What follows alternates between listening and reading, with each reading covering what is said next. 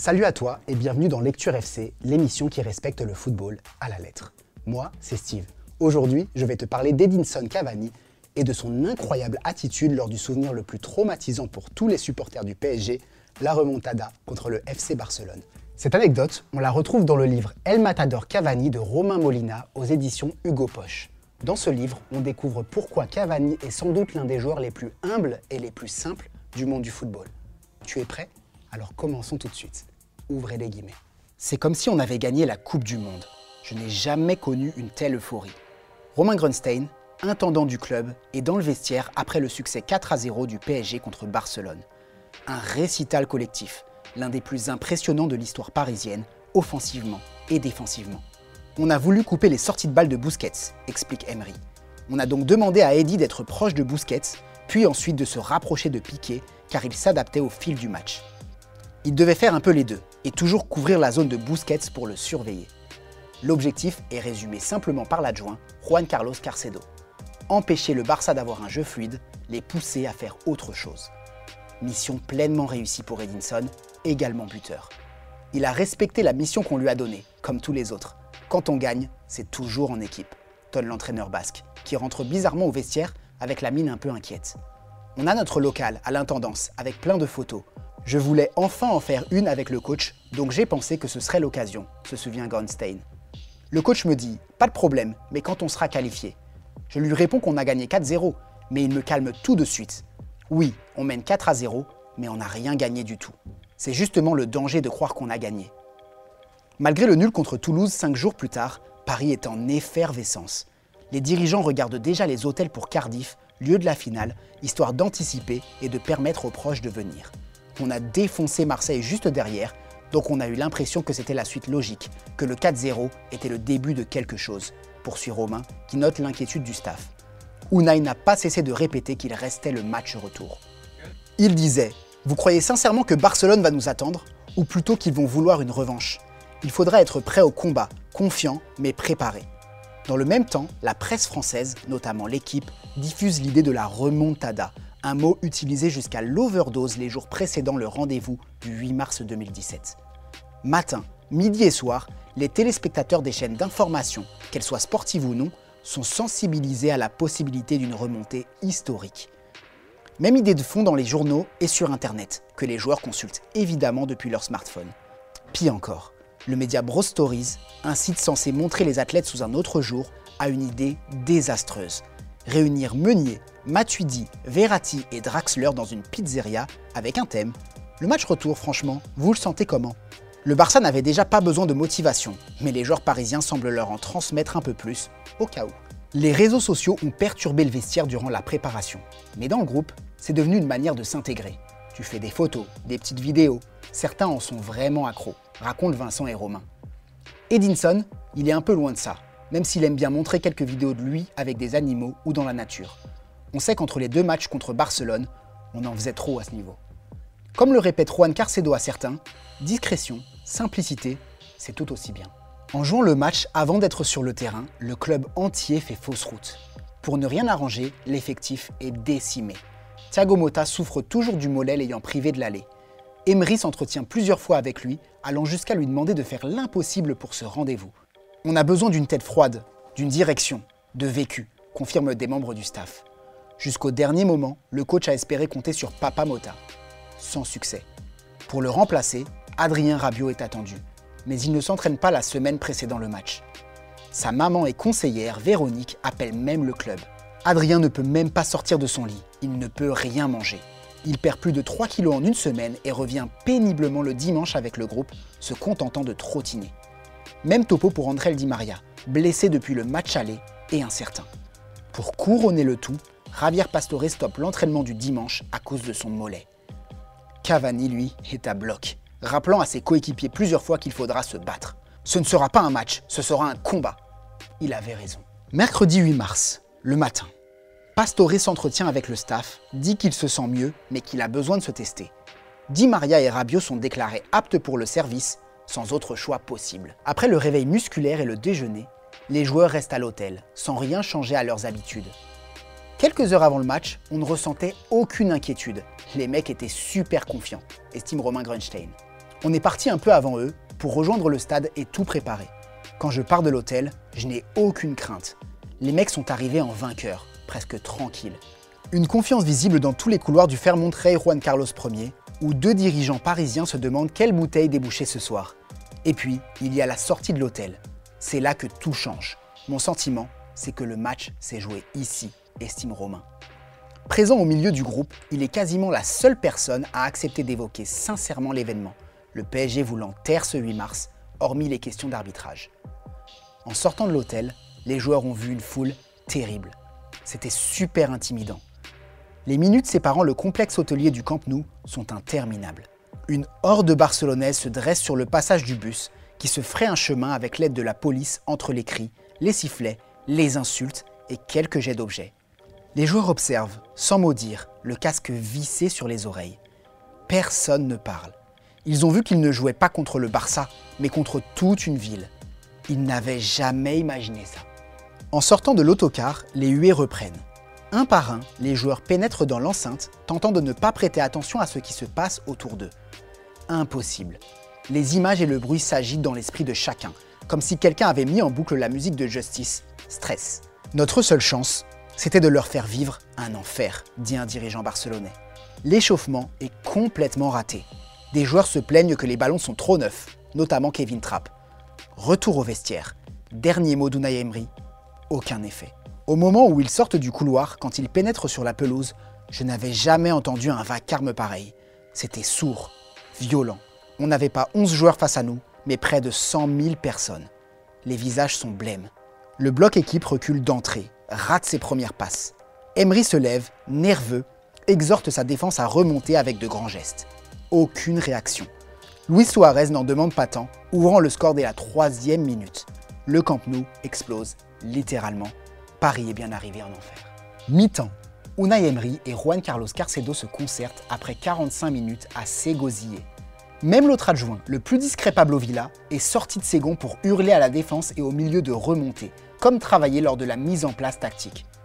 Tout le monde regardait par terre dans le vestiaire. Il n'y avait pas un bruit, raconte Romain. Unai a fait son speech. Il était calme, mais il a essayé de les réveiller. Mon sentiment, c'est que ça ne servait à rien.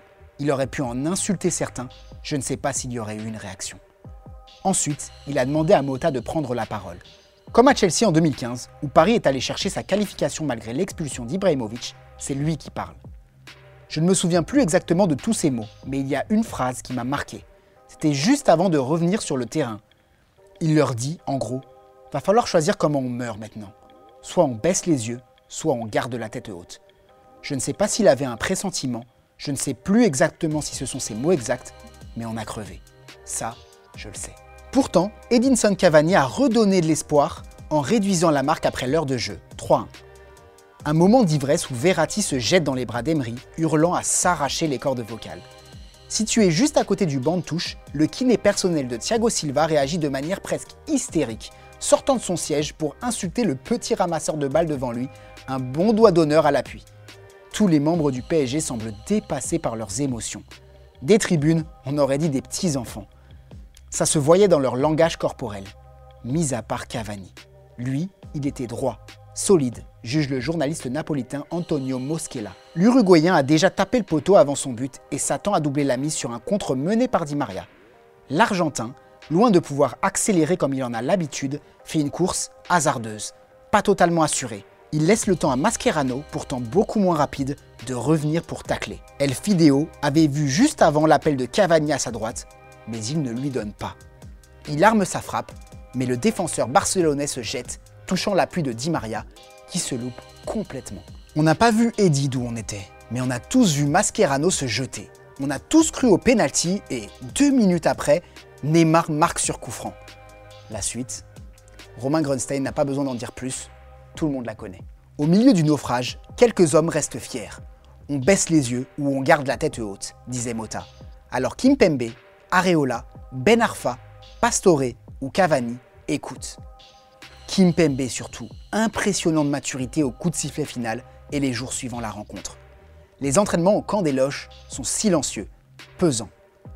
Les petits groupes qui aiment passer du temps ensemble après les séances rentrent chacun de leur côté. Si on ressort vivant de ce moment, on construira quelque chose grâce à cette blessure, estime-t-on au club. Il n'y aura pas de juste milieu. Soit on surmonte l'épreuve, soit on se casse la gueule. Pendant que Patrick Kluivert ou Olivier Létang se réfugient dans leur coin, Nasser Al-Khalifi sort de sa réserve. Il appelle Unai Emery, forcément marqué. En confortant son coach, le président maintient le cap. Ça a été un traumatisme pendant un moment, mais c'est là qu'on voit les hommes, estime Walter, le frère de Cavani. Un jeune homme comme Nkunku est par exemple décisif 4 jours plus tard à Lorient, montrant l'attitude à adopter. Quant à Cavani, il rumine un moment, annulant toutes ses activités prévues les jours suivant le match. Dans le vestiaire, ses coéquipiers le trouvent d'un coup plus bavard, comme s'il avait besoin de transmettre sa rage. Il y aura un avant et un après Barcelone dans ce club, pour tout le monde, juge le journaliste Bruno Salomon. C'est particulièrement vrai pour Cavani. C'est le seul qui n'a rien à se reprocher, qui s'est donné comme pas possible. Ça reste chez les supporters du PSG. C'est comme s'il avait gagné le totem d'immunité. Le 1er avril, l'Uruguayen claque un doublé en finale de Coupe de la Ligue contre Monaco. Avec Di Maria, il rend fou les monégasques. Ce que personne ne sait, c'est que le même Edinson Cavani, qui enchaîne les sprints au Stade de France, ne pouvait presque pas marcher trois jours auparavant, à son retour d'un match au Pérou, comptant pour les éliminatoires à la Coupe du Monde. C'est vrai qu'il était mal en point, sourit Emery. La veille de la finale, le Matador s'est entraîné en grimaçant, mais s'est déclaré apte. Qu'importe la petite entorse au genou, qu'importe la blessure musculaire en fin de saison contractée à Saint-Etienne, Cavani enchaîne termine la saison à 49 buts en 50 matchs et soulève aussi la Coupe de France. Il a été impressionnant. Physiquement, il n'a jamais eu de baisse de régime, Luc Cedo. C'est un garçon timide qui aime se concentrer dans son coin, mais aussi nous parler quand il se sent en confiance. C'est peut-être pour ça qu'il est plus proche de Roulen Mazak, le préparateur physique. Ils ont un bon feeling et ont passé beaucoup de temps tous les deux à travailler la course. Même après les matchs, Edinson va voir Roulen lui demandant son avis et les points à travailler. Il n'avait pas joué à Avranches pour le quart de finale de Coupe de France, se rappelle Bruno Salomon. J'étais en train de faire mes papiers après le match. J'ai levé la tête machinalement et j'ai aperçu le préparateur physique sur la pelouse, accompagné d'un joueur, enchaînant les allers-retours pendant une demi-heure. Il n'y avait plus personne dans le stade, pas un autre remplaçant avec lui. C'était Cavani, tout seul sous la flotte, au milieu de la nuit. Rien n'arrive par hasard, paraît-il. Edinson l'a répété plusieurs fois après ce putain de 8 mars 2017. Il ne s'est pas transformé en leader de parole pour autant, mais sa présence s'est affirmée crescendo, parfois sans que ses coéquipiers ne s'en rendent compte. C'était quelques jours après ce match. On est arrivé tôt le matin au camp des loges. On a poussé la porte du vestiaire et on a vu marquer Humilité en grand, n'a Romain Grunstein. Quand les joueurs sont arrivés, ils nous ont demandé qui avait fait ça. Personne ne savait, même si je pense que certains avaient une idée. La veille, tard, Edinson Cavani est le dernier joueur encore présent. Il est accompagné de Walter, son frère. Eddie a pris du strap, il est monté sur une chaise et a commencé à faire des lettres pour écrire humilité. Dans le vestiaire, il y avait déjà écrit plusieurs mots. Ambition, gagner, élégance, mais il n'y avait pas humilité. Il pensait que c'était important de le rajouter, donc il n'a rien dit et il l'a fait. J'ai pris une photo et même une vidéo que j'ai envoyée à Patrick Kluivert. Ça s'est arrêté là. Collé au-dessus de son casier, celui de Javier Pastore et Blaise Matuidi, le mot le restera jusqu'à la fin de la saison. Tous les matins, en pénétrant au camp des loges, c'est le premier mot que les joueurs voient. Un message sans prononcer une parole. C'est peut-être ça, un leader au fond. Comme le disait l'un des mentors d'Edinson, Gustavo Ferrin, le sélectionneur l'ayant promu capitaine de la Sub-20. Il n'avait pas besoin de parler pour se faire entendre. C'est le propre des leaders. On les suit, sans discuter, la tête haute, de préférence, et fermer les guillemets. J'espère que tu as aimé ce passage. Il est tiré du livre de Romain Molina, El Matador Cavani, aux éditions Hugo Poche. Je t'invite à le lire si tu veux en savoir plus sur Cavani, ses valeurs et sa mentalité incroyable qui font de lui l'un des joueurs les plus atypiques du monde du football. Je te mets le lien du livre dans la description. Romain Molina a aussi raconté cette anecdote sur Edinson Cavani. Il avait fait un shooting photo pour Hugo Boss, qui est partenaire du PSG. À la fin de la séance, Cavani demande la référence d'un costume qui lui plaît. Le photographe lui dit qu'il peut le prendre, un responsable de la marque le confirme, mais Cavani refuse en expliquant qu'il gagne beaucoup d'argent et qu'il n'a pas besoin qu'on lui fasse un cadeau. Il voulait juste connaître la référence pour s'acheter le même modèle dans la boutique de la marque. Il a été en prendre deux et chez Hugo Boss, c'était la première fois qu'on voyait un joueur du PSG faire ça. A très bientôt dans Lecture FC.